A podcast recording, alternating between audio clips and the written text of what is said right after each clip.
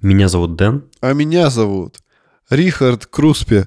Мы приветствуем вас в 193-м выпуске развлекательного подкаста «Шоурум». Бонджорно. Guten Abend, надо говорить. Ты же Рихард Круспе. Я знаю несколько языков.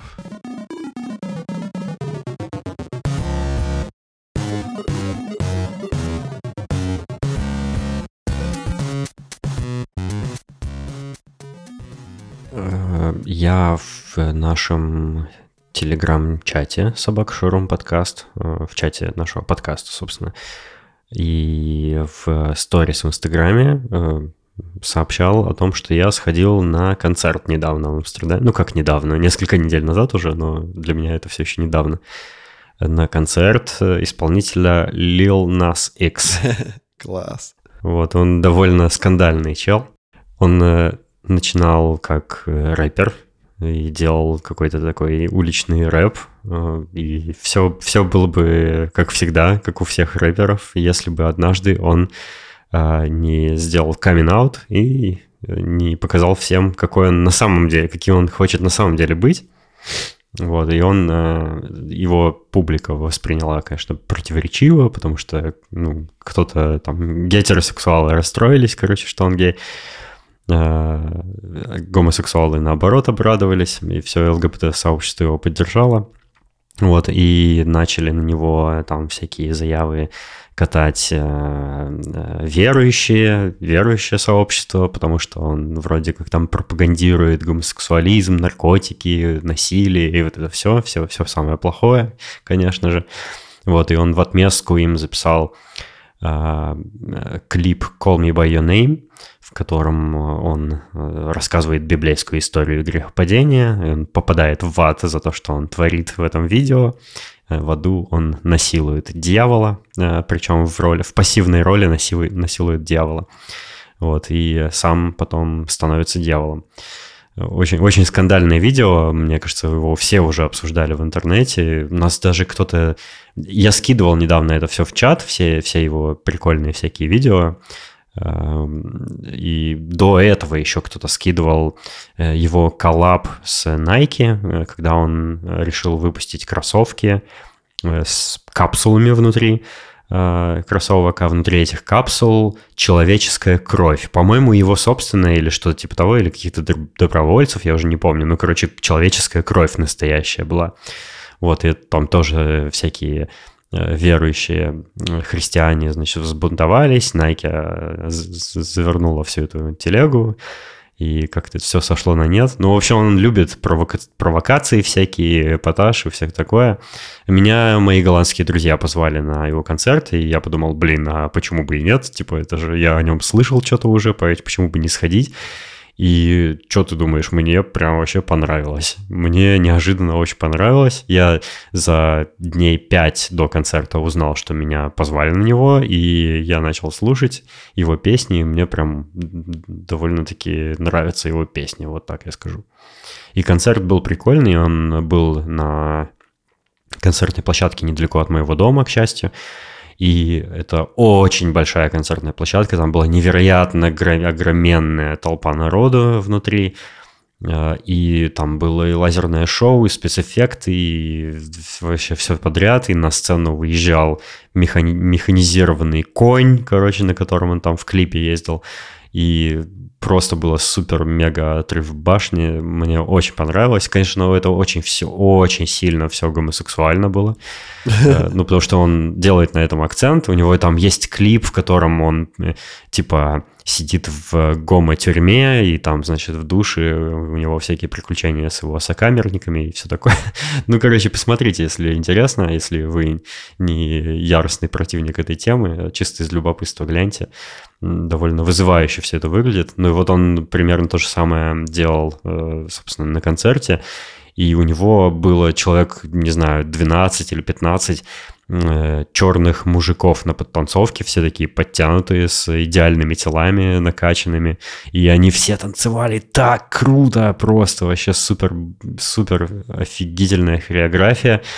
Э, Один из них танцевал как, э, как балет танцует, он знал все вот движения из балета, и прям э, все аплодировали, все были в диком восторге. Мы абсолютно пьяные были в конце вечера, потому что мы выпили перед концертом, выпили после концерта, просто замерзли под холодным амстердамским дождем, но провели вообще офигительно этот концерт и вообще время.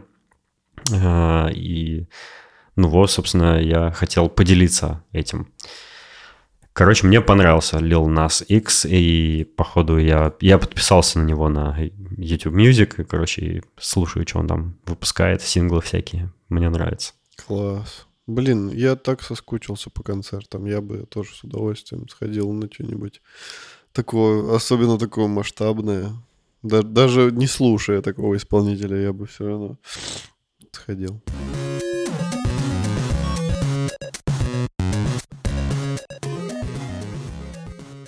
У нас э, на этот раз есть много прям и довольно таких больших э, отзывов, э, которые мы хотим зачитывать между темами, которые мы обсуждаем сегодня.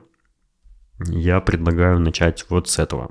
Сильви или Сильвие, я точно не знаю, как правильно произносить э, твою, твой никнейм. Если что, поправь меня в чате, но нам написали, в общем – Сегодня очередной выпуск начал слушать, и сразу все с головы моей на ноги встало. Помню мысли Дэна, недословно, но суть такая была, что Дэн просматривает кучу сериалов, почти не осталось ни фильмов, ни сериалов, которые он не смотрел, каталоги составлены просмотренного, кучу игр сыграно, виртуальная жизнь плюс работа, помимо всего этого еще и подкаст записывать. Я думаю, как как это все можно успевать? Особенно не понимал, как можно успевать пересматривать. Что за жизнь у человека такая полувиртуальная? Где же земные радости? Просто я со своим временем и расписанием сравнивал, и вот просмотр у меня точно не помещался. Плюс, когда Дэн в Голландию перебрался, типа жизнь личная заблестела.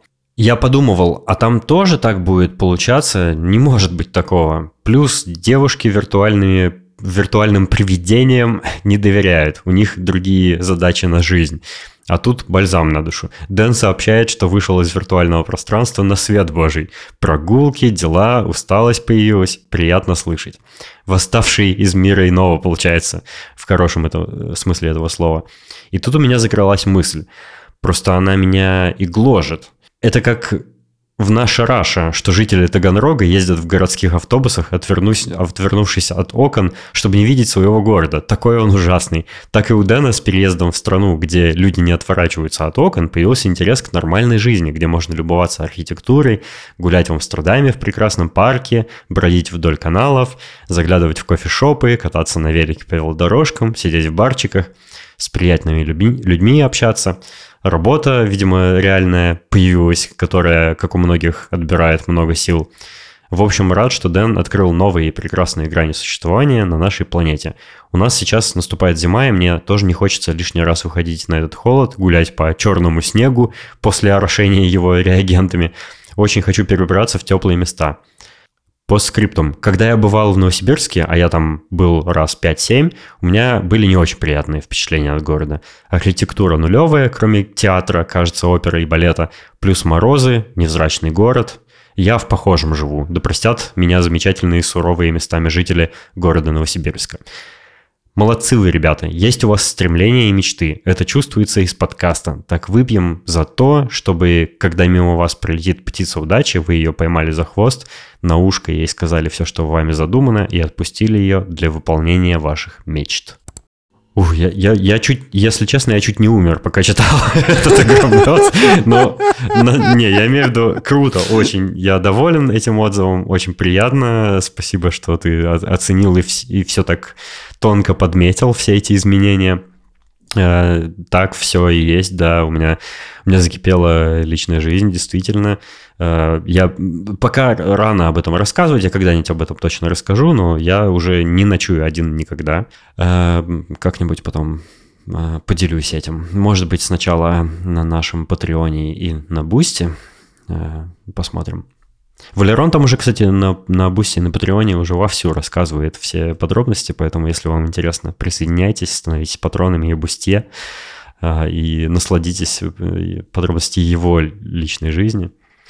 Э, но да, очень приятно, спасибо, что написал такой большой отзыв, и да совершенно, по-моему, не обидно, что ты говоришь про Новосибирск, потому что это, ну, факт.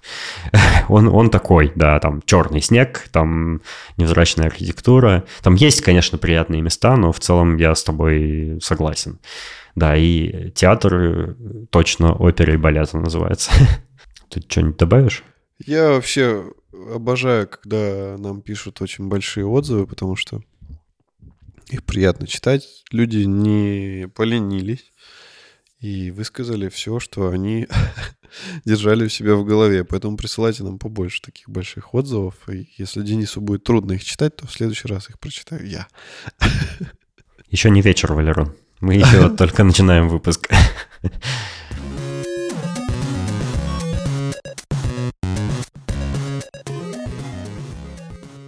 У меня есть татуировки, я думаю, многие слушатели знают. Первую я сделал... Денис, я по глазам вижу, что шутка зреет в его голове. Нет? Нет, ты ошибаешься. Блин, а я видел огонечек. ну ладно. А, короче, первую татуировку я сделал где-то в 19 лет. А, На зоне? Я же говорил. Нет, я сделал ее на самом деле очень как-то спонтанно и абсолютно не думая о последствиях, я нашел какой-то эскиз, э, ну, точнее, это был не эскиз, я просто нашел картинку в интернете, которая мне понравилась, и я нашел абсолютно случайного какого-то кента, какого-то знакомого через знакомого, который дома там бил чернилами от принтера э, через ручку, короче, самодельной какой-то машинкой. Я такой, это Божечки, мой... жесть какая-то. Я бы на такое не решился никогда. Я такой, это мой вариант. Так и надо. Ну, а что, 19 лет, мозгов нет. Вот. И я набил себе татуху на левой руке, там цветочки, все дела. Ну, как мужики любят. Вот, после этого уже... Некоторые мужики. После этого уже через какое-то время я э, начал более серьезно думать о тату-мастерах и прочем. Вот, и у меня у одногруппника как раз девушка была тату-мастер. Я говорю, слушай, э, может она мне набить? Он говорит, да, конечно. Вот, мы зазнакомились. Оказалась классная девчонка. Ее зовут Лиза.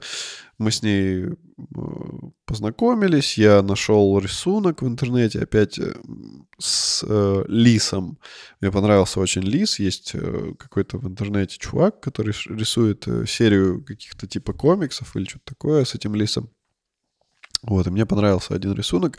Я говорю, давай набьем. Она такая, ну окей. Вот, мы набили лиса, все было круто, мне очень нравилось. И а ты ему был... не отправлял этому чуваку в инсте фотку своего тату с лисом? Слушай, и вот вообще об этом не задумывался. Нет, не отправлял. Отправь, я думаю, может, ему будет приятно такое увидеть. Может, он даже тебе Блин. там репостнет. Тегни его как-нибудь там. Слушай, хорошая идея. Да, надо попробовать. А, короче, это был, по-моему, 14 или 15 год, когда я его набил.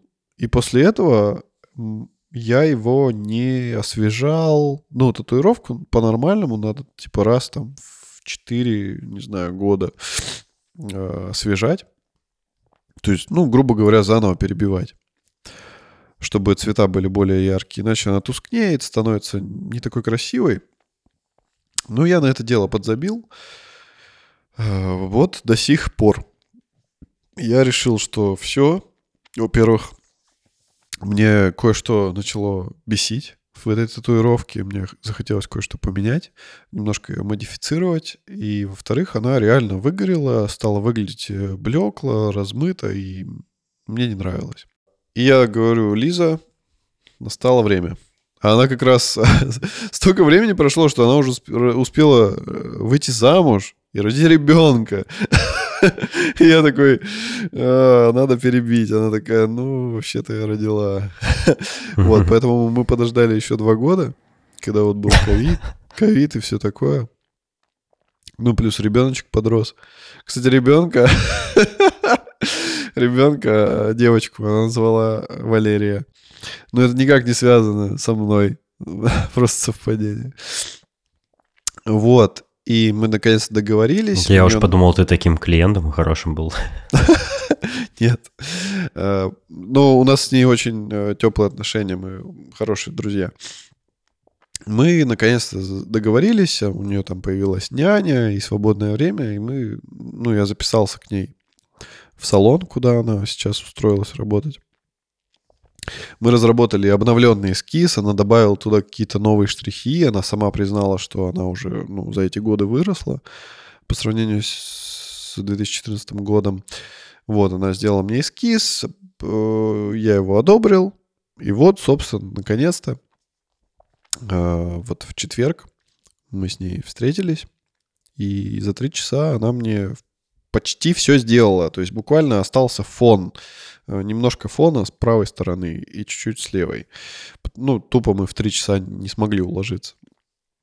И когда я пришел, я... Ну, мы начали забиваться, она просто делает первое прикосновение, и я такой, а, больно! Я забыл, что это, ну, это, это не прям чтобы больно, но я забыл ощущение, и из-за этого мне было больно. Я такой, вау, а что так больно? Типа, мне казалось, что те разы было не так больно. Вот, а оказалось, что я просто отвык, и буквально там через 15 минут я уже не замечал даже, что она что-то делает. То есть это просто, просто я отвык от иголки. Вот, мы очень классно поболтали, она все очень классно сделала, забила. И еще одна, один нюанс, кто знает э, на тему татуировок, э, что как ты забился, нужно постоянно мазать бипантеном и менять пеленки. Как, как бы это смешно не звучало. То есть ты мажешь, потом э, детскую пеленку прикладываешь, заматываешь это все и ходишь. А потом через какое-то вот там 3-4 часа отклеиваешь, моешь, опять мажь бипантеном, опять заматываешь, и вот так вот все время, все время, все время. И это очень бесит. Потому что, ну, блин, так себе процедура, а тем более, особенно если ты чем-то занят, или ты на работе, или что-то еще. Вот. А сейчас, за это время, пока я не забивался, технологии шагнули так далеко, что появились специальные, э, я показываю кавычки, бинты, лейкопластыри точнее, для татуировок. Это такая прозрачная наклейка, э, которая приклеивается поверх татуировки. То есть татуировку, во-первых, видно, во-вторых, она, это какая-то там специальная, э, видимо, какое-то вещество или что-то еще, и сразу после татуировки заклеивается она вот этим э, прозрачным лейкопластырем, и ты можешь как минимум 4 дня ходить, во-первых, спокойно мыться в душе, во-вторых, тебе не надо ничего отклеивать, мазать, ничего делать не надо, и ты в полном ком- а сколько, сколько вообще в целом вот этот процесс заживления татуировки? А, Где-то недели две. А, м. максимум. Вот. а, Ну, стандартный процесс регенерации кожи, типа вот ты порезался, да, оно обычно заживает где-то, ну, пару недель, может, меньше, зависит от человека. Вот, и она мне это все набила, и я говорю, давай, давай, приклеивай эту волшебную штуку. А я, ну, я узнал, что сейчас вот так вот, и бибантен уже не нужен. Он нужен все-таки, но потом, типа по прошествии вот этой первой недели. Ну, все лучше, чем было. Она такая, типа, сорян, но сегодня мы тебя просто замотаем в пищевую пленку, потому что, говорит, мне еще, типа, не пришла это, этот лейкопластырь, я его заказал, а он еще не пришел. Он придет, типа, сегодня вечером, либо завтра утром. И ты, говорит, ко мне подъедешь, я тебя заклею, но сегодня переночуешь с целлофаном. Я такой, ну ладно, окей, хоть бы, лишь бы бипантеном этим не мазаться каждые три часа. Вот, замотала меня в пищевую пленку, я переночевал. А после татуировки э, там в чем проблема? Что кожа кровит или что?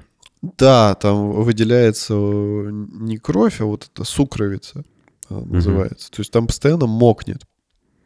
Мгм. И, ну, естественно, если, если ты наклеишь пеленку, то пеленка прилипнет, и тебе потом будет больно ее отрывать. Поэтому ты должен намазать бипантеном, чтобы у тебя и- и заживлялось, и чтобы не прилипало. Либо ты заматываешь вот э, пищевой пленкой, тогда она не прилипает, но тогда, типа, надо там раз в какое-то время ее снять, помыть и снова наклеить новую пищевую пленку. Ну вот, собственно, так вот первые сутки я сделал. На следующий день я э, зашел к ней в гости, Там мы попили чайку, я пообщался с, с ее детем, и она заклеила мне вот этот лейкопластырь, и вот я сейчас в нем, уже сегодня, получается, mm. раз, два, второй день. Mm, он совсем тонкий. Да, он, он, как, он как та же пищевая пленка, только он типа с, с липким слоем. То есть вот он приклеился, и все. Mm. Вот. И вторые сутки я вообще кайфую, то есть я уже два раза в нем мылся. Сначала я боялся его мочить, сегодня я уже вообще не боялся. Ну, Лиза сказала, типа, ты можешь мыться спокойно. Главное, говорит, типа, ну, не размокай там, не, не, не, не плавай в ванне, не нагревай его максимально кипятком. Тогда, говорит, ну, ничего с ним не будет, он не отклеится. Это, типа, ну, там, клеевая основа, она хорошо держится. Вот, и поэтому... Ну, я она сказала 4 дня в нем ходить, но, говорит, если дольше продержится, ничего страшного, типа, даже хорошо. Поэтому я, ну, в идеале я хочу максимально долго в нем проходить, потому что я не хочу этим бипантеном мазаться, потому что, к сожалению, после вот этого... А нельзя потом новую вот эту штуку налепить и все? Слушай, я вот это не додумался спросить, но я спрошу. Ну, вообще она сказала, типа, когда ты его отклеишь, то тогда, ну, типа, по стандарту мажь бипантен, заматываешь пеленкой и ходишь. Это все делается для того, а, чтобы у тебя не выпал пигмент вместе с заживлением кожи, чтобы у тебя краска не выходила. Потому что если угу. неправильно заживает татуировка, у тебя местами, допустим, будет цвет э, там тускнее или вообще этот кусочек э, выпадет вместе с сукровицей и вытечет. Mm. Поэтому тут, ну, правильное заживление это типа один из важных э, постулатов вообще татуировки. Вот. И сейчас я, получается, заживаю. И 24 числа, то есть это, ну, через неделю где-то, я иду добивать фон, который остался. То есть даже при незажившей татуировке, которая сейчас, я уже могу добить оставшийся фон и уже окончательно заживать. Вот, я очень доволен. На самом деле, как оказалось, я скучал по этому процессу. Это прикольно. Мне, мне приятно, в принципе, было и пообщаться с э, Лизой, и ну, наконец-то татуировка моя выглядит свежей, четкой. Я, она когда начала рисовать линии, я такой, вау, нифига, ну какое оказывается может быть. То есть тут все линии четкие, черные, яркие, и совсем по-другому смотрятся, чем за все эти годы у меня там все расплылось и потускнело. Короче, кайф. Вот для любопытных как-то выглядит. Валера уже опубликовал на Boosty на Patreon е фотографию до и после, и в процессе. вот, посмотрите. Да-да-да, да-да-да. Я тоже что-то в последнее время подумываю о татуировках, но у меня еще так пока, типа, пока я разбираюсь с фантазиями, что же такого набить интересного. У меня есть некоторые идеи, я тебе потом покажу как-нибудь. Круто, От, круто. Одобришь очень, ли ты или нет? Очень интересно, очень интересно. Я, я очень хочу, чтобы ты испытал само вот это ощущение, как, как mm. это все происходит. Это, это прикольный опыт.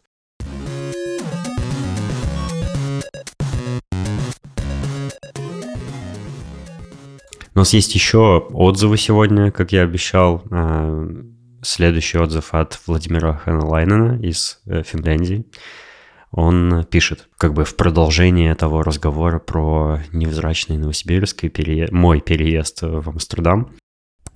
А, я тоже перебрался из сибирского Братска в финский Лахти, но меня гложет одна мысль, мучает просто.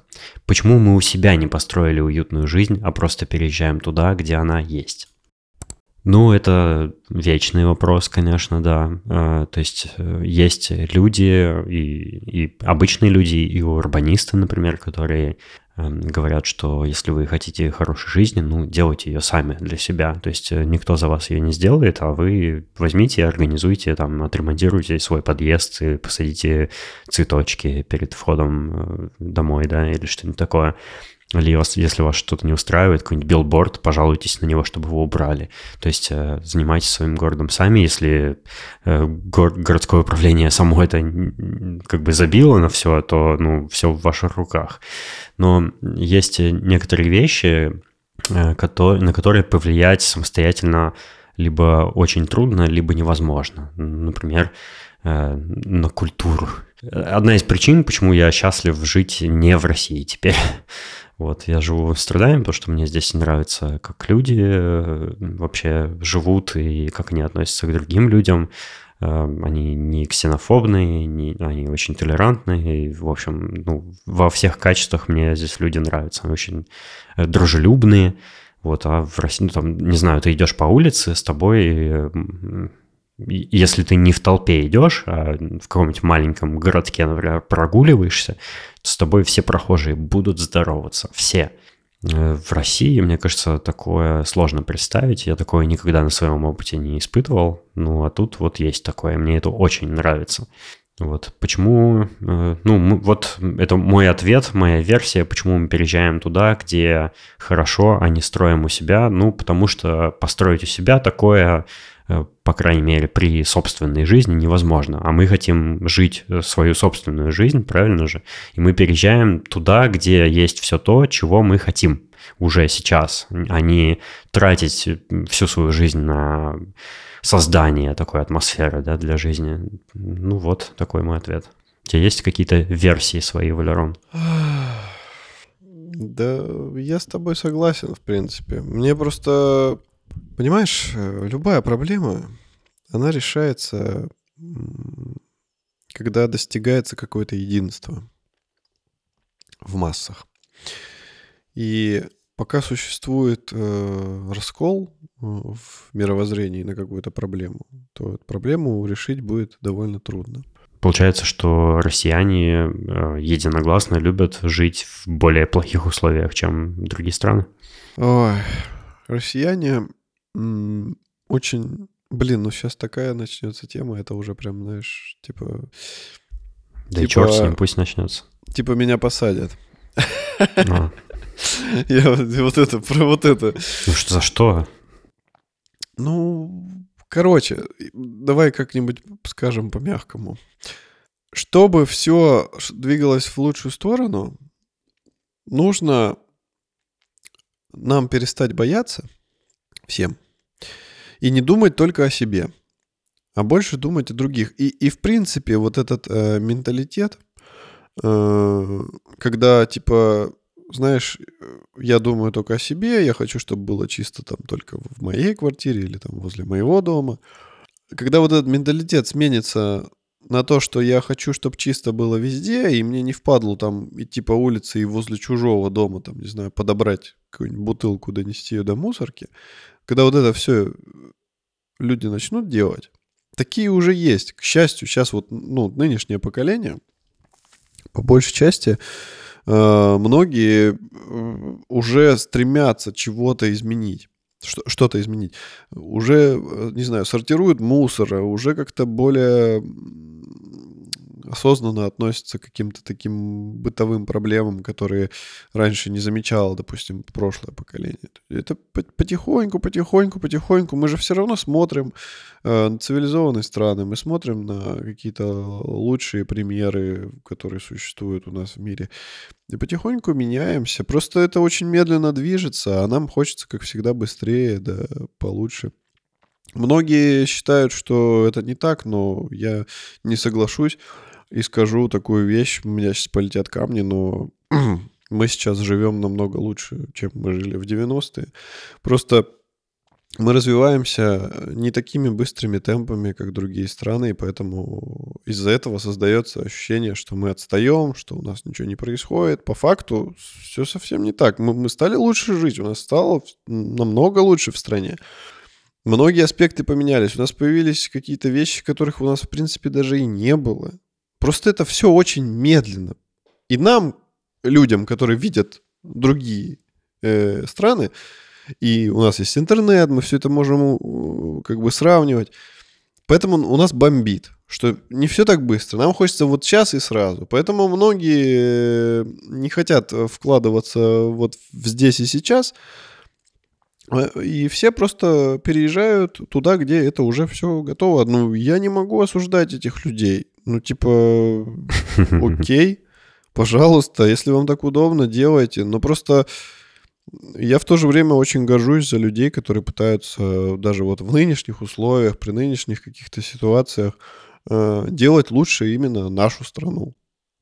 Я считаю, что Эти люди очень сильные, у них есть э, какой-то внутренний стержень, они, они, они не боятся, что это все будет впустую, они просто, у них есть какая-то э, цель, какое-то мировоззрение, и они делают все для этого. Многие примеры своих каких-то знакомых, которые даже какими-то мелочами там элементарной, там, не знаю, сортировкой мусора или чем-то таким, пытаются что-то поменять или какие-то субботники проводят, которые абсолютно бесплатные и без, ну, типа, все держится чисто на энтузиазме людей. Вот, допустим, мой друг Олег, э, который мне квартиру подбирал, од, од, однокурсник мой, он очень часто проводит какие-то такие мероприятия, которые чисто на энтузиазме. Вот, допустим, он берет и говорит, давайте сегодня поедем там убирать берег Аби.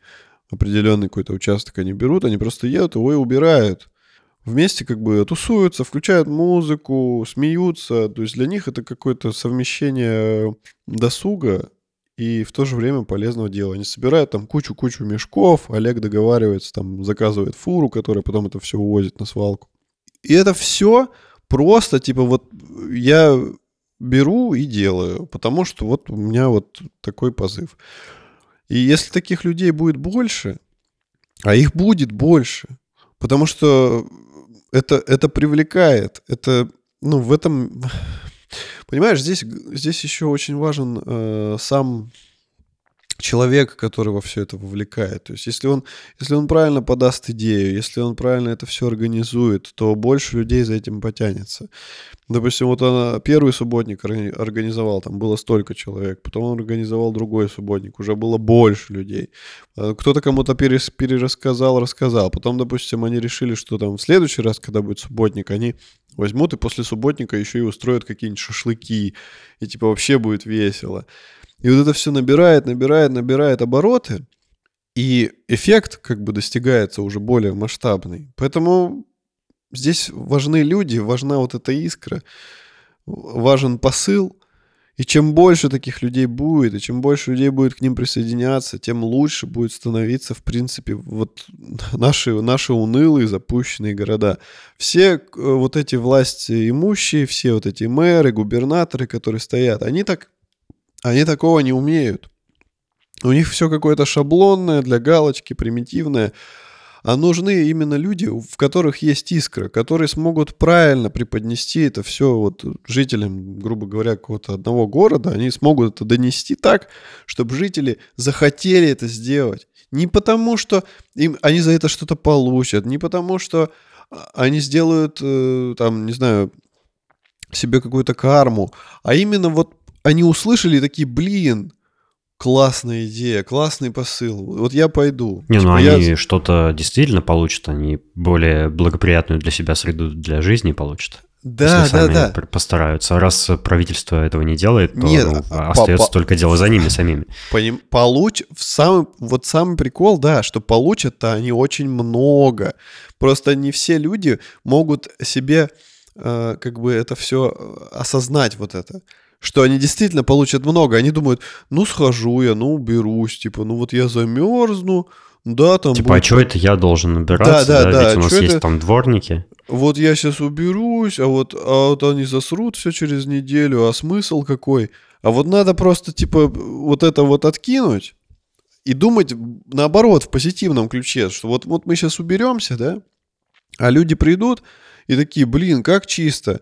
И Давайте все... поднасрем здесь. Не, не, не, Денисон, не все, конечно, но, допустим, более-менее нормальные люди, адекватные, они такие, блин, чисто, и уже задумаются, а стоит ли мусорить. То есть они такие, блин, а чисто. Обычно, знаешь как, да, я вот сейчас, мне стыдно это признавать, но у меня даже такое бывает, допустим, я вижу, когда ну вот что-то сильно загажено, я думаю, блин, ну я сейчас, если я вы, какой-нибудь фантик выкину, хуже не будет. И я его выкидываю. Мне стыдно сейчас это признавать, но действительно у меня такое было. Но если ты видишь, что очень чисто, и мусора нет, то ты уже 10 раз подумаешь перед тем, как этот фантик выкинуть, потому что ты, ты будешь единственным имбецилом, который испортит как бы вот эту всю идиллию. Поэтому ну, не это... единственным, ты будешь э, нулевым пациентом, скажем так. Да, понимаешь, все дело, все дело вот в, в, как бы в идее, в человеке, который эту идею доносит, и в поколении, и в менталитете. То есть много-много факторов. И постепенно, постепенно, постепенно, я думаю, просто не такие темпы быстрые, к сожалению, но, но все равно все будет двигаться в лучшую сторону. А мы привыкли как? Ну, всегда же хочется все и сразу. Ну, такая природа у человека. Поэтому, как бы, не все выдерживают. Вот Я чувствую некоторый иммигрант-шейминг сейчас. Нет, нет. Я же говорю, каждый выбирает свой путь. Это, это право любого человека. Ну, типа, пожалуйста, я абсолютно любой человек живет такую жизнь, какую он хочет. Просто, ну, типа, можно, можно менять э, то место, где ты живешь, можно менять то место, куда ты хочешь уехать жить. Человек может, возьмем такой пример, человек может э, уехать в другую страну и сделать там хуже своим присутствием, да, не лучше. Да, это правда. По- поэтому как бы это все палка о двух концах. Можно жить здесь делает лучше, можно жить да, там. можно, можно в разных городах мира, там, не знаю, в Берлине, в Амстердаме, в Париже наблюдать э, разные национальные районы, в которых как бы свои всякие особенные приколюхи есть. Э, и они очень разные, и некоторые из них, ну, не очень хорошие районы. Там в тот, не знаю, какой-нибудь Брайтон-Бич в Нью-Йорке тоже, по-моему, чудовищное место.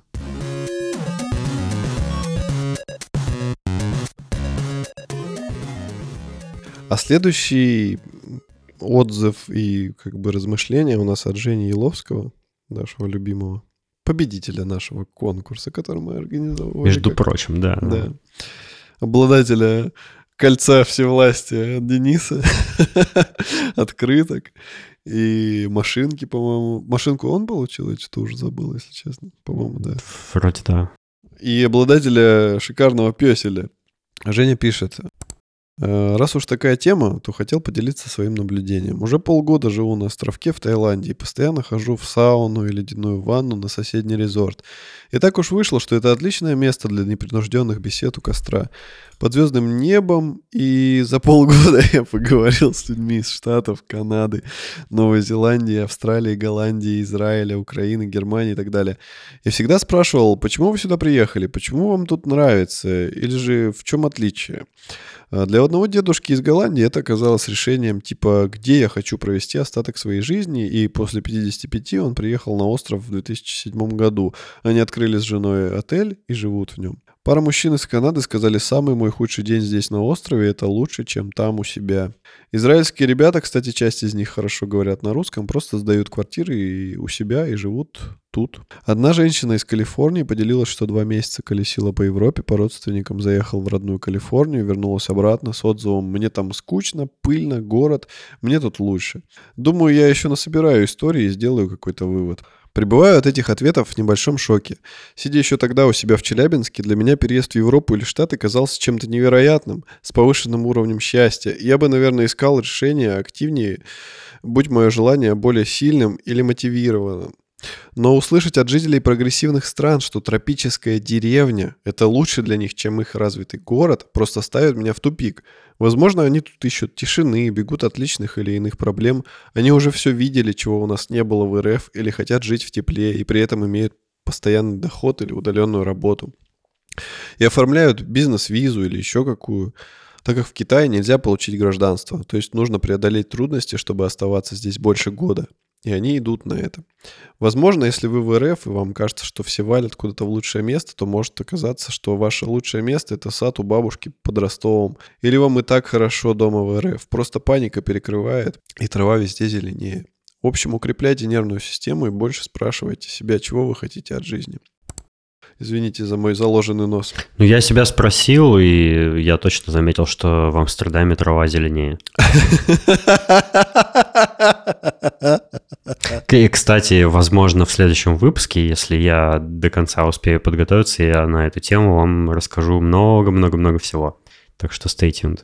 Спасибо Жене Еловскому за большие размышления про страны и про жизнь в России и за пределами ее. Э, у меня есть знакомые, которые в Тае э, зимовали и долгое время жили там, больше полугода. Э, ну, понятно, почему там здорово, потому что там действительно Э, спокойствие, расслабленность, э, там тепло, там вкусная дешевая еда и в целом там дешево жить. Э, я думаю, вот, что Женя Еловский наверняка там тоже сейчас как раз зимует. Я бы тоже не отказался побывать в Таиланде, если честно. Но я в целом не очень люблю курортные страны. Мне там, если честно, скучновато. То есть там я, я на пляже могу пару дней поваляться, но потом мне приедается, мне надо каких-то приключений. Вот, мне в городах как-то интереснее. А, а ты что скажешь после того, как допишешь сообщение Кате? А, я скажу, что действительно вот фраза про то, что человек сам решает, где ему хорошо, это, это, это, ну, это очень мудрое высказывание. Потому что хорошо действительно может быть где угодно. Вообще человек сам создает свое хорошо. И большая часть проблем у человека именно в голове. Просто кто-то может эти проблемы решить, а кто-то нет. Вот я... У меня, у меня большие проблемы с головой, и я очень много накручиваю себя и создаю себе вымышленные какие-то проблемы, поэтому я могу быть здесь, в России, я могу быть где-нибудь за бугром, и в то же время я буду и там, и там одинаково какой-нибудь звинченный, напуганный, несчастный, и думать, что где-то еще в другом месте трава зеленее. Поэтому в первую очередь человек должен э, понять вообще, не понять, а человек должен обрести какой-то внутренний мир, внутреннюю гармонию, понять, что вот для него важно, какие, какие у него ценности в жизни. А уже после этого он на чистый как бы разум может э, определить, где он может вот эту свою э, гармонию, свое душевное равновесие разместить территориально. По факту, мне кажется, что действительно где угодно можно быть счастливым. Сегодня просто философ. Я с тобой соглашусь.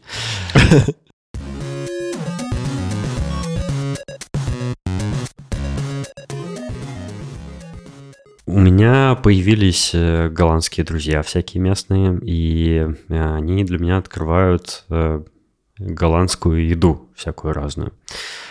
И я хотел рассказать о нескольких новинках для себя. Есть в Голландии такая штука, как Рождество. Католическое Рождество, и с ним связано очень много всяких разных традиций.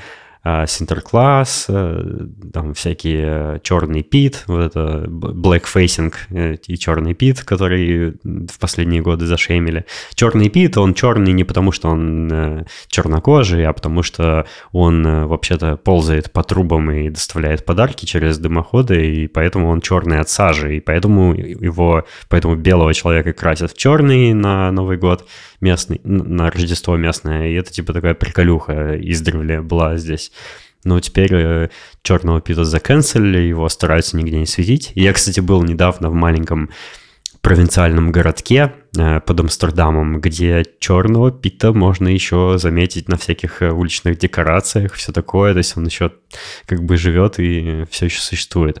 Но с Рождеством еще связаны всякие разные вкусности, которые готовят, специально к этому празднику. И одна из них, это самая знаменитая, самая такая туристическая штука, это Оле Баля.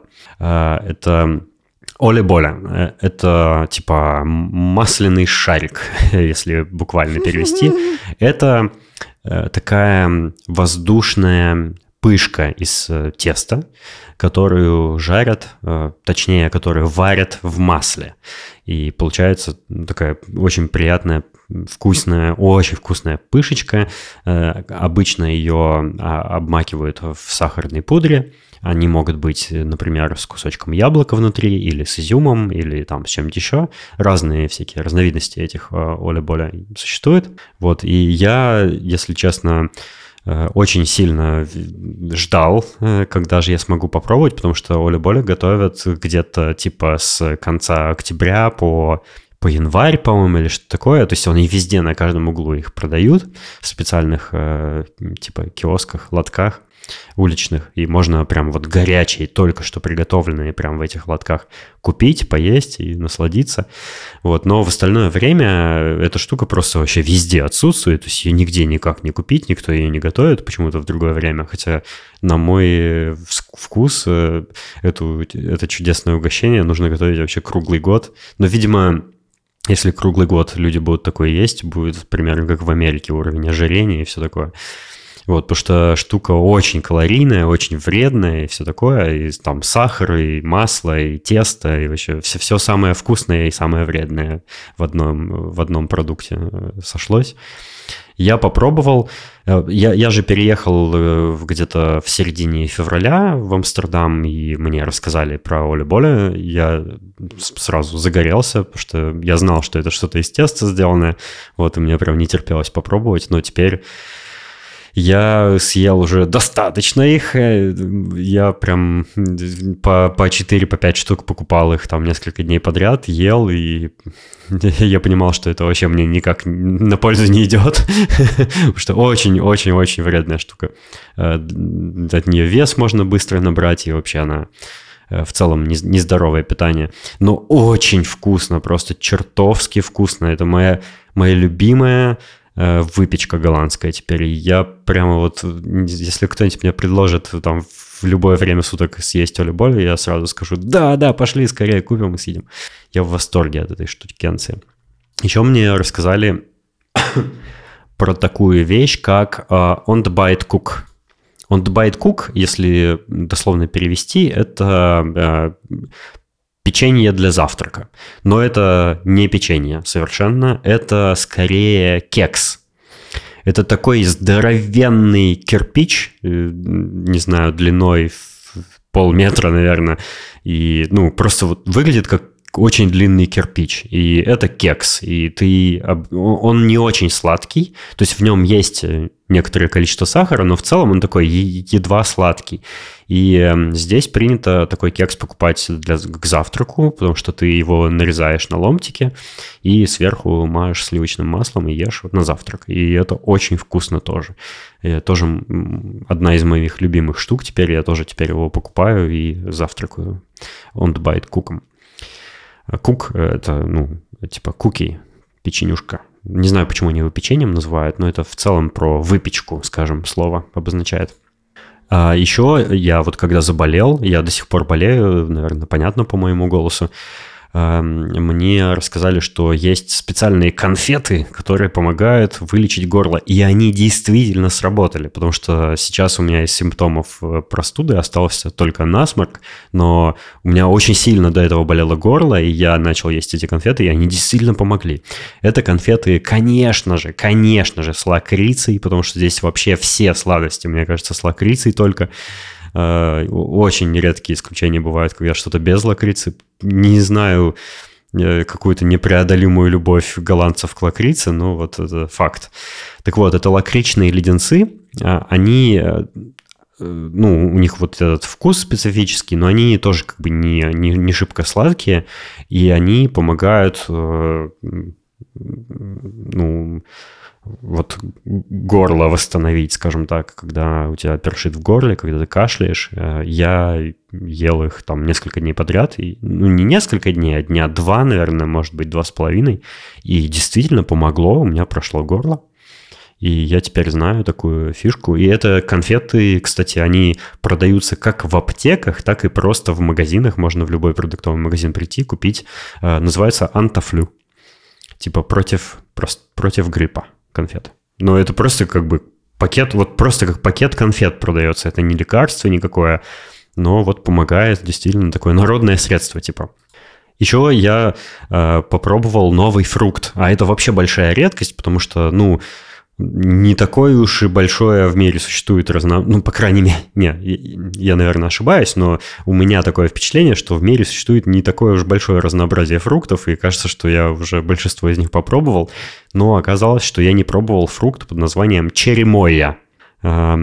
Это э, такая странная штука. Это, это выглядит как яблоко внешне, но как будто яблоко, которое кто-то пытался уже почистить ножом, типа э, кожуру с него счистить. На нем прям такие э, рытвинки, как будто реально кто-то ножом кусочки срезал с него. Но на самом деле этот фрукт вот таким и растет, вот с этими рытвинками.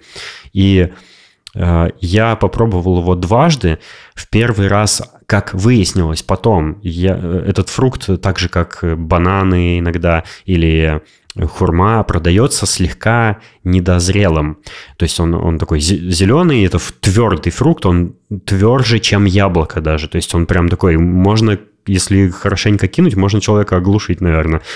Вот. И я там в первый день попробовал ну, как только купил э, этот фрукт, я разрезал. Внутри это абсолютно э, равномерная консистенция белая. Даже не знаю, не знаю, чем сравнить. Вот представьте, если вы разрезаете авокадо, но авокадо не зеленого цвета, а белого. Вот, короче, вот это так выглядит. Еще очень твердый этот фрукт, когда зеленый. И э, в сердцевине этого фрукта черные круглые косточки.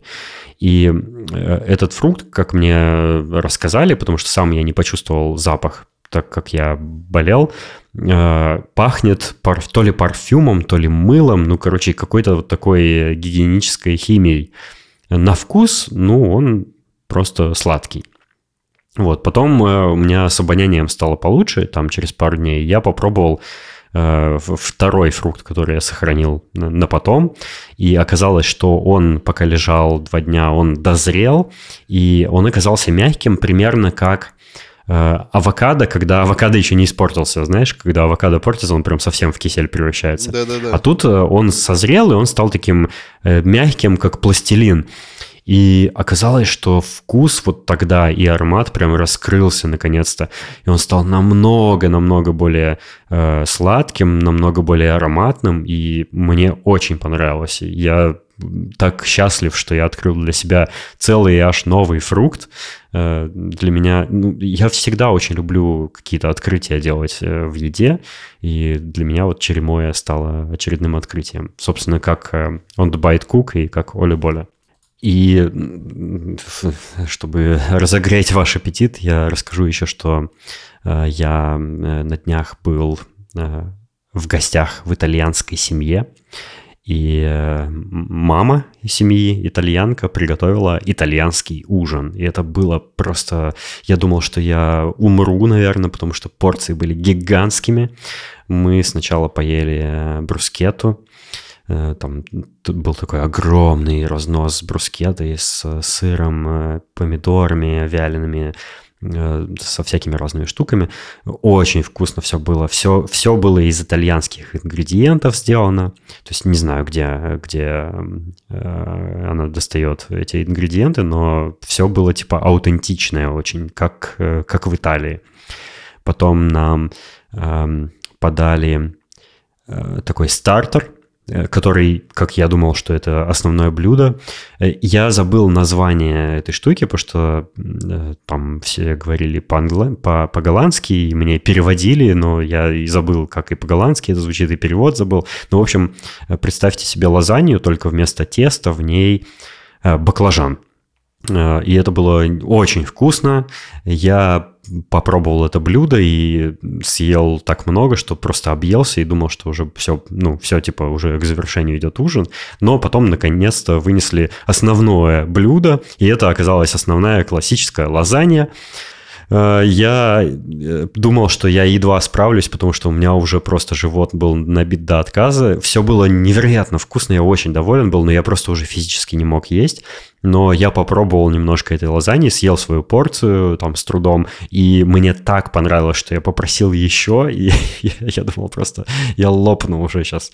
И после лазаньи нам привезли, принесли домашний чизкейк, очень сладкий, э, свежий чизкейк, только ну, э, в тот же день приготовлен. Вообще чизкейк, для того, чтобы правильно приготовить его, там несколько дней э, ему дают настояться, застыть там и все такое, но так как времени не было на подготовку больше, то при, принесли свежий, сделанный в этот же день чизкейк, мы поели, э, тоже было очень вкусно, запили это все лимончелло, и потом э, попили вина итальянского, в общем, было очень круто. Вот, и я для себя вот открыл э, аутентичную итальянскую кухню. Я теперь знаю, где можно настоящие итальянские блюда в Амстердаме поесть. Это, к сожалению, не, не рестораны, а вот э, э, итальянская семья, э, с которой я подружился. Представляешь? У меня просто такие гастрономические какие-то кулинарные открытия в последнее время происходят.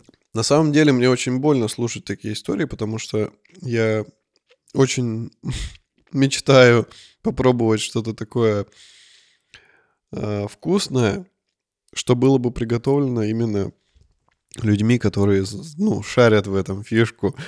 Потому что, ну, типа, знаешь, когда ты сам пытаешься приготовить, да, там, или кто-то из твоих близких, это же все равно получается не так. Плюс у нас продукты отличаются и все такое. Вот, а когда ты начинаешь рассказывать про какой-то хавчик там европейский, у меня начинается э, инфаркт э, попы, потому что я очень хочу это все попробовать. У меня начинается слюни течь. Мне так грустно становится одновременно. И одновременно так такое сильное желание. Поэтому мне трудно что-либо комментировать по этой теме, кроме того, что я очень сильно хочу все это попробовать. А ты еще так смачно расписываешь. А я, насколько знаю, насколько правильно ли я помню, что ты очень большой фанат лазаньи. Да, ты правильно помнишь. Я люблю лазанью. Ой, Валерон, это была очень-очень хорошая лазанья.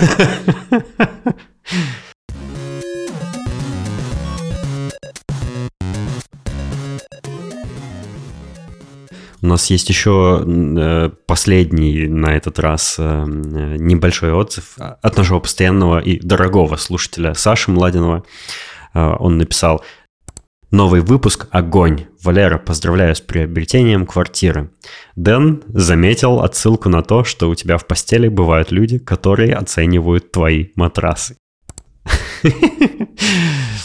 Обо- обожаю внимательных слушателей. Мы с тобой, когда обсуждали твою новую квартиру и там приобретение кровати и матрасов, и как ты рассказывал про свой матрас с каким-то супер чехлом там защитным, я, я, я рассказал про свой матрас, и вот э, Саша это все запомнил, услышал, запомнил, написал про это. Ну да, есть, э, есть. У меня ночуют люди, которые заценивают мои матрасы. Это, это действительно это факт. Я, я надеюсь, что когда я прилечу, я тоже заценю твой матрас. Ну, как минимум ты заценишь мой диван. Вот так, да, вот так. Ну так просто матрас-то занят уже, сорян. Ну вот. Там уже какие-то люди ночуют. Забыл? Лучший друг прилетел с другого конца света. Иди на диванчик, Валера. Я тебя очень люблю, конечно. Ну ладно, ладно, уговорь, посерединке ляжешь. Хорошо. Саша вообще красавчик. Он э, самый первый требует обычно выпуски, когда они не выходят в срок и говорит, где выпуски. И поэтому Саша, мы исправимся, все будет хорошо. А по поводу квартиры, да, спасибо большое за поздравления. И у меня как раз есть маленький пенис.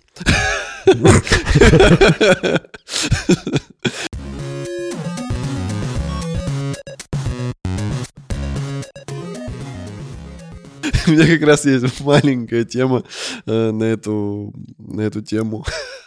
Что? У меня есть небольшой рассказик на тему квартиры.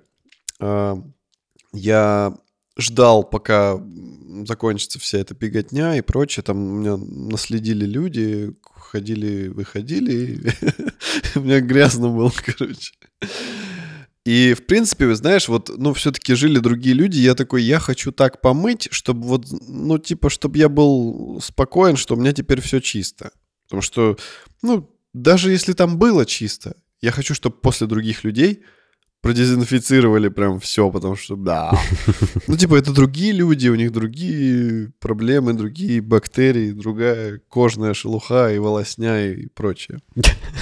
Фу. Поэтому Поэтому я начал изучать вопрос клининга. Потому что я помню, что ты, э, живя в Москве, часто его вызывал, и, и даже здесь, в Новосибе, э, был разочек. Ну, не очень удачный, конечно, но все же. А я никогда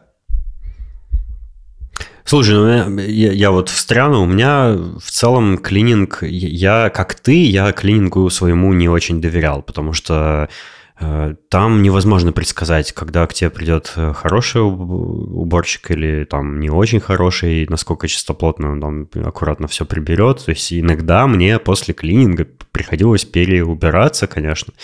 Вот, э, то есть иногда, иногда прям очень хорошо все убирали, и я был доволен, но иногда мне приходилось просто повторно самому убираться в тех же самых местах. Это очень сильно зависит от уборщиков, и Э, ну, когда я жил в Москве, я пользовался одним известным сервисом для таких услуг, и он очень-очень дешевый был, то есть это не какая-то роскошь, знаешь, которую только богатеи, там, айтишники могут себе позволить. Нет, в принципе, это такая штука, которую ты можешь там раз в неделю заказывать, там, не знаю, сколько, 700 рублей или полторы тысячи. Я, честно говоря, уже даже не помню, но какие-то такие вещи, э, деньги, типа, разумные были.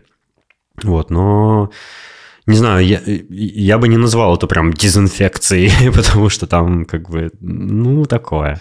А я хотел именно, чтобы мне все отмыли. Причем отмыли до такой степени, что, знаешь, типа в, э, вплоть до натяжных потолков они могли помыть. И я начал узнавать у людей, спрашивать, кто пользовался. И вот э, мой э, друг, одноклассник Валентин, подсказал, что когда они покупали квартиру, они сделали там ремонт, и после того, как ремонт сделали, там был дикий срач. Все было в пыли, в строительной, там везде какой-то мусор и прочее.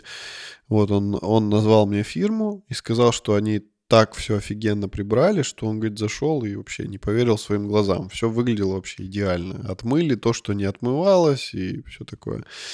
Я думаю, ну, отзыв реального человека. Это намного лучше, чем в интернете шерстить, потому что там всегда все противоречиво, кто-то доволен, кто-то недоволен. А здесь как бы человек, э, я знаю как бы его критерии, я знаю самого человека, и, скорее всего, он дело говорит.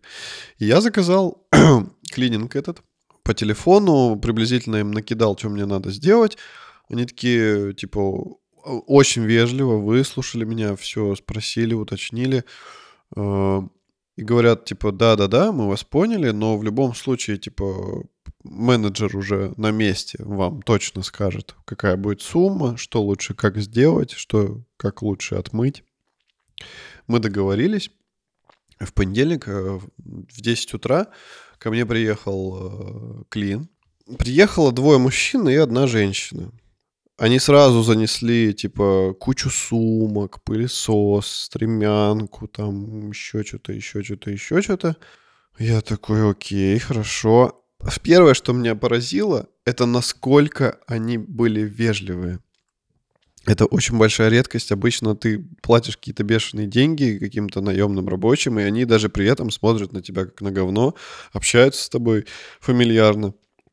А здесь они всем мне улыбались. Они очень вежливо со мной разговаривали, несмотря на то, что я моложе их. Они тактично очень со мной общались. Они подсказывали мне какие-то моменты, в которых я был неправ. То есть я что-то говорил, они такие, типа, да-да-да, но вот э, вообще вот так, вот так, и лучше вот так, вот так. Я такой, окей. И это уже было очень приятно. Потом э, они посмотрели все, все, что я их попросил э, помыть. Они говорят, да-да-да, вот это, вот это. Они мне не навязывали ничего. То есть обычно э, всегда навязывают какие-то лишние услуги, чтобы больше заработать денег. Они ничего мне не навязывали. Вот то, все, что я их попросил, только это они как бы и это. Я сам по ходу дела уже решил, что я еще вот, вот, вот это сделаю. Просто как бы, ну, мне, мне на это не указали, я сам просто думаю, ну, почему бы и нет. То есть изначально я не хотел мыть окна, потому что уже зима, и даже изнутри я их не хотел мыть. А потом я, ну, мы походили, походили, я думаю, а черт с ним. Я говорю, давайте еще и окна изнутри помойте на всякий случай. Они такие, ну, хорошо, без проблем. Все, я их оставил там и уехал. И вечером, где-то, ну вот, в 10 я их запустил, и в 6 часов они уже все сделали. Я захожу в квартиру, и все первое, вот что мне бросается э, в нос, это запах. Пахнет очень чисто. Типа пахнет всякими чистящими средствами, но не так, что прям режет, а пахнет вот как новые вещи пахнут. Я зашел, и вот, э, во-первых, исчез запах э, предыдущих жильцов, исчез запах э, еды, которую готовили на кухне, исчез запах каких-то, не знаю, мебели, которая там раньше была. Вот все запахи исчезли, остался только какой-то приятный запах, э, как будто после ремонта какой-то такой вот чистый запах. А, они мне все показали. Они мне показали сразу те места, которые они не смогли отмыть. Они не стали ничего прятать, там, врать или что-то такое. Они мне сказали, вот э, мы, говорит, очень старались, вот, допустим, вот здесь вот ничего не вышло. Мы, типа, мыли и так, и эдак, но это вот уже такая проблема неустраняемая. Тут надо менять там э, мебель, тут надо менять э, уплотнитель на ванной, потому что уже он старый. А, потом они говорят, вот мы отпыль, отмыли все потолки, они чистые, действительно все очень чистое. Вот, говорит, единственное, что когда потолки натягивали, здесь типа промазывали клеем, и клей, он, ну, он уже не оттирается, поэтому мы его тоже не смогли оттереть. Изв... И они за все извинялись, типа, извините, мы не смогли оттереть. Я говорю, ну, так если это клей, то, ну, что теперь поделаешь? И вот все на таком позитиве, вежливо, все объяснили, все показали, везде рассказали, как они это делали, как отмывали это, как отмывали то. Это был не знаю, лучший опыт, наверное, у меня вообще вот, когда вот я нанимал кого-то, чтобы мне что-то сделали.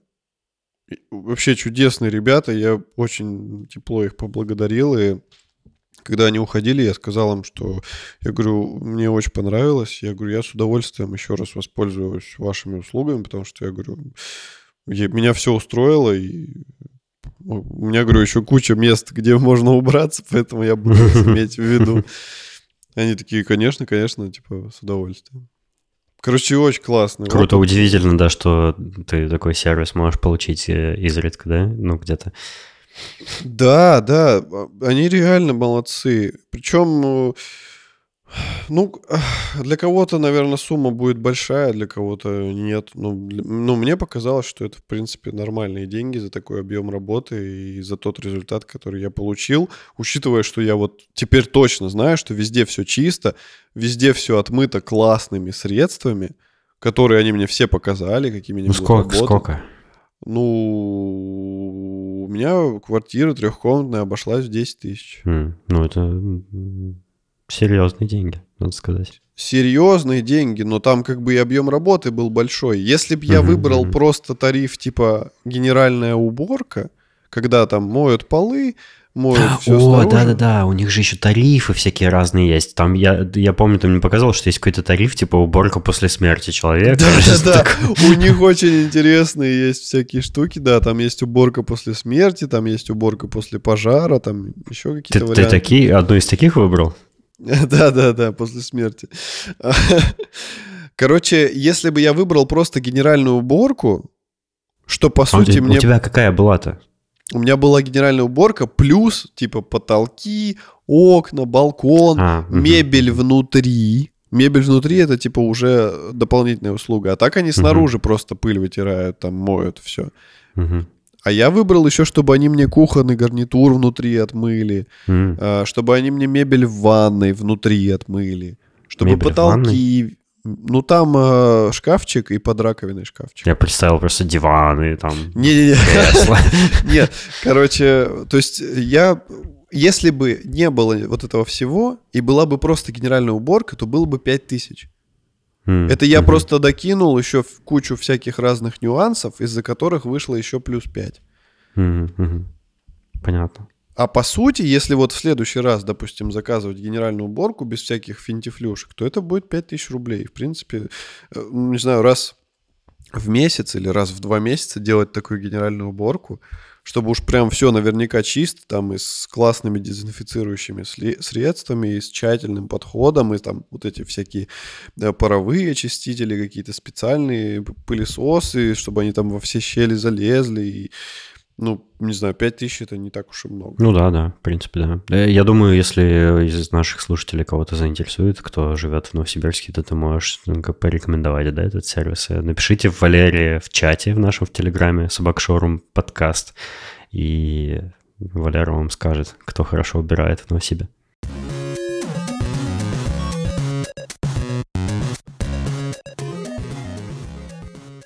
Ну и последняя у меня есть темка на сегодня. Э, Я планирую перед э, католическим Рождеством э, на выходных сгонять в Норвегию, в Осло. Я туда поеду не один. Вот мы решили съездить, и я вообще не, я не бывал в Норвегии, во-первых, никогда.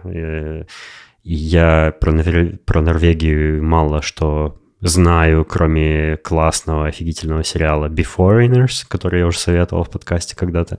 Э, До сих пор советую, до сих пор жду новый сезон. Э, Я хотел попросить наших слушателей, если вдруг кто-то бывал в Норвегии, там что-то интересное видел, где-то ходил, что-то ел, э, какие-то, не знаю, испытал развлечения, посоветовать мне, или, может быть, кто-то из наших слушателей даже там живет, пожалуйста, зайдите к нам в чат, расскажите мне про Осло. Я, я по- полечу в Осло. Я очень хочу узнать что-нибудь, потому что я гуглил всякие разные, типа, гайды туристические, они все очень какие-то скучные и дурацкие, мне абсолютно не нравятся. Я пересмотрел много роликов на YouTube, они тоже все унылые. Там э, у нас есть музей кораблей викингов, вот сходите в музей кораблей викингов. Ну, я, конечно, в него схожу, но что-то кроме музеев и мне бы тоже хотелось, и дорогущих ресторанов с лососем. Э, Хотелось бы какой-то интересный experience там получить, что-то такое необычное сделать. Не прямо очевидно такое тупое туристическое, но может быть что-то более необычное. Вот, поэтому я очень-очень-очень попрошу, э, прошу вас дать мне каких-нибудь рекомендаций про Осло. Э, Вот. А вообще, само Рождество и Новый год я, скорее всего, буду встречать здесь, в Амстердаме, поэтому никуда не планирую на праздники ехать на сами. Вот. Ты в Новосибе будешь тоже, да? Слушай, я пока ничего не знаю про свой Новый год. Ну, скорее всего, я буду в Новосибе, да. Понятно. Ну, в общем, эм, такие дела. Эм, Мы хотим, э, конечно же, поблагодарить наших дорогих слушателей, которые поддерживают нас в нелегкие времена на Патреоне и на Бусте. Это Аида Садыкова, Александр Скорихин, Саша Младинов, Дмитрий Гордеев, Виктор Панькев и э, Денис X Киллер. Не знаю, как правильно читать. э, Если неправильно, то напишите мне, исправьте. А, Спасибо вам, что нас поддерживаете. Мы на Патреоне выкладываем э, перед каждым выпуском пре-шоу. Это дополнительные несколько минут, там, не знаю, 5-10 минут обычно э, нашего такого разговора, на котором мы разогреваемся перед записью основного выпуска. И еще мы там публикуем всякие фотографии, всякие разные другие материалы. Если вам хочется наш подкаст поддержать, э, финансово, вы можете присоединиться вот на Boosty э, и на Patreon, и э, это будет для нас дополнительной мотивацией и небольшими копеечками, которые мы там можем вкладывать во, во что-то. Ну, ну, это уже на наше усмотрение, во что мы будем, будем это вкладывать. Вот, но мы э, хотим сказать вам большое спасибо за это.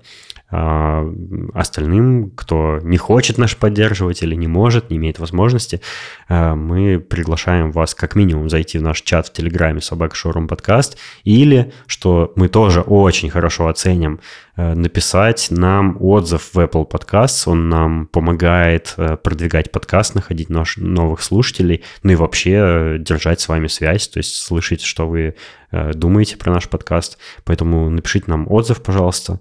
И спасибо за то, что уделили, что, что провели с нами это время. Э, И мы с вами услышимся через какое-то время в следующем выпуске. Да, я с удовольствием сегодня записал этот выпуск со своим любимым другом и Ау. с нашими дорогими слушателями. Поэтому до встречи в следующем выпуске, да. Всего вам доброго. Пока.